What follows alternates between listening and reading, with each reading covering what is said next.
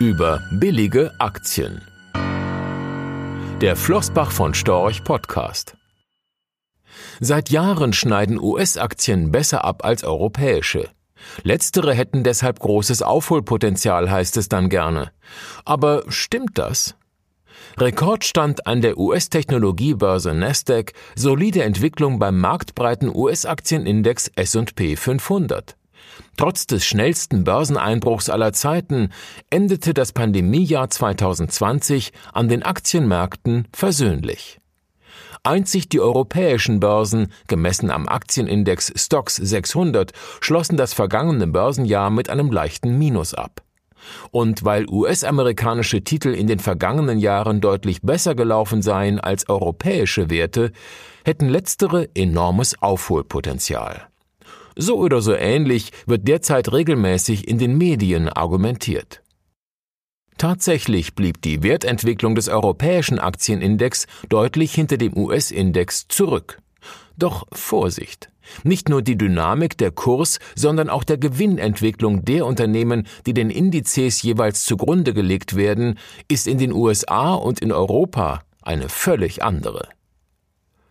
Aus einem bloßen Vergleich der besseren Aktienkursentwicklung von Unternehmen, die im Durchschnitt ertragsstärker sind, daher ein Aufholpotenzial für offensichtlich im Durchschnitt ertragsärmere Geschäftsmodelle abzuleiten, erscheint uns daher abenteuerlich. Ein Vergleich mit dem Immobilienmarkt zeigt warum. Angenommen, ein Investor hat 2010 eine top ausgestattete Wohnimmobilie in einer Münchner A-Lage gekauft. Dann war der Wert der Immobilie 2015 mit hoher Wahrscheinlichkeit bereits deutlich im Wert gestiegen.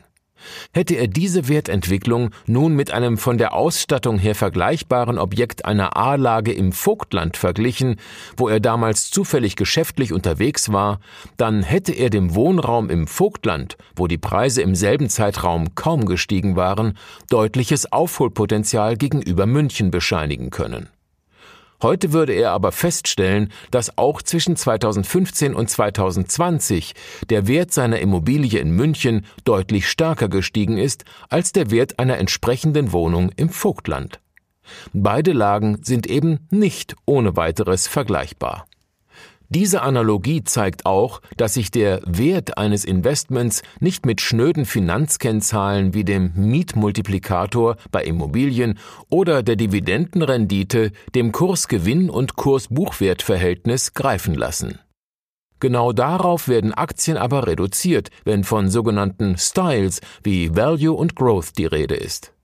Value wird in dem Zusammenhang von Anlegern fatalerweise oft mit Wert übersetzt und mit dem sogenannten Value Investing verwechselt. Während das Investieren in Abhängigkeit von Preis und Wert seit Jahrzehnten beständig zum Erfolg führte, führt die alleinige Fokussierung auf den Preis ebenso garantiert in die Irre, weil etwas Billiges nicht günstig und etwas Teures nicht zwangsläufig ungünstig sein muss. Billig ist eben kein Qualitätsmerkmal. Die Qualität eines Investments definiert sich für uns vielmehr mit der A Stärke und B Vorhersehbarkeit eines Ertrages. Denn der Wert einer Aktie oder eines Unternehmens bemisst sich nach dem Barwert seiner zukünftigen Erträge. Anleger müssen also bei jeder Aktie zunächst versuchen, die Gewinnentwicklung abzuschätzen und dann künftige Profite auf die Gegenwart abzinsen. Je besser sich die Erträge der Zukunft abschätzen lassen und je höher diese ausfallen, desto höher kann die faire Bewertung ausfallen. Je niedriger dabei der angesetzte Zins, desto höher werden die künftig erwartbaren Erträge bewertet. Daher sind wir derzeit grundsätzlich optimistisch für Qualitätsaktien gestimmt, egal ob sie in den USA, Europa oder in anderen Teilen der Welt ihren Hauptsitz haben. Es ist allerdings nicht zu bestreiten, dass neben gut definierbaren künftigen Erträgen mit dem tieferen Zins auch weniger gut greifbare Optionalitäten teurer werden können. Das kann beim klassischen konjunkturabhängigen Unternehmen Zykliker das deutlich besser als erwartete Wirtschaftswachstum sein.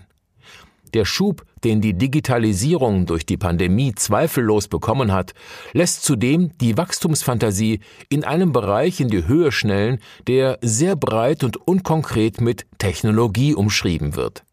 Auch den Kryptowährungen schreiben viele Anleger eine solche Optionalität zu. Weil jedoch der Grad zwischen Optionalität einerseits und Spekulation oder Wette andererseits schmal ist, fühlen wir uns mit unserer Definition von Qualität grundsätzlich wohler.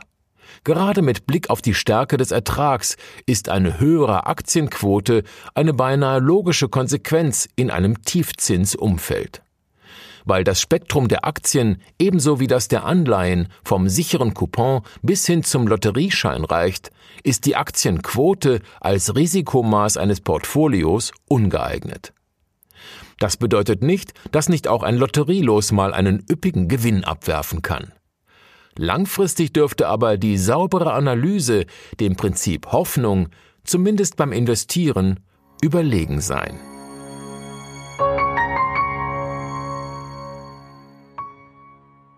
Rechtlicher Hinweis diese Publikation dient unter anderem als Werbemitteilung.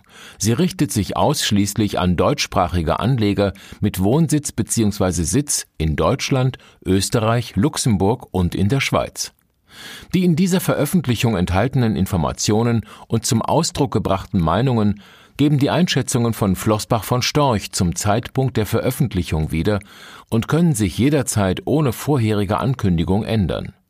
Angaben zu in die Zukunft gerichteten Aussagen spiegeln die Zukunftserwartung von Flossbach von Storch wider, können aber erheblich von den tatsächlichen Entwicklungen und Ergebnissen abweichen. Für die Richtigkeit und Vollständigkeit kann keine Gewähr übernommen werden. Der Wert jedes Investments kann sinken oder steigen, und Sie erhalten möglicherweise nicht den investierten Geldbetrag zurück. Mit dieser Veröffentlichung wird kein Angebot zum Verkauf, Kauf oder zur Zeichnung von Wertpapieren oder sonstigen Titeln unterbreitet. Die enthaltenen Informationen und Einschätzungen stellen keine Anlageberatung oder sonstige Empfehlung dar. Sie ersetzen unter anderem keine individuelle Anlageberatung. Angaben zu historischen Wertentwicklungen sind kein Indikator für zukünftige Wertentwicklungen.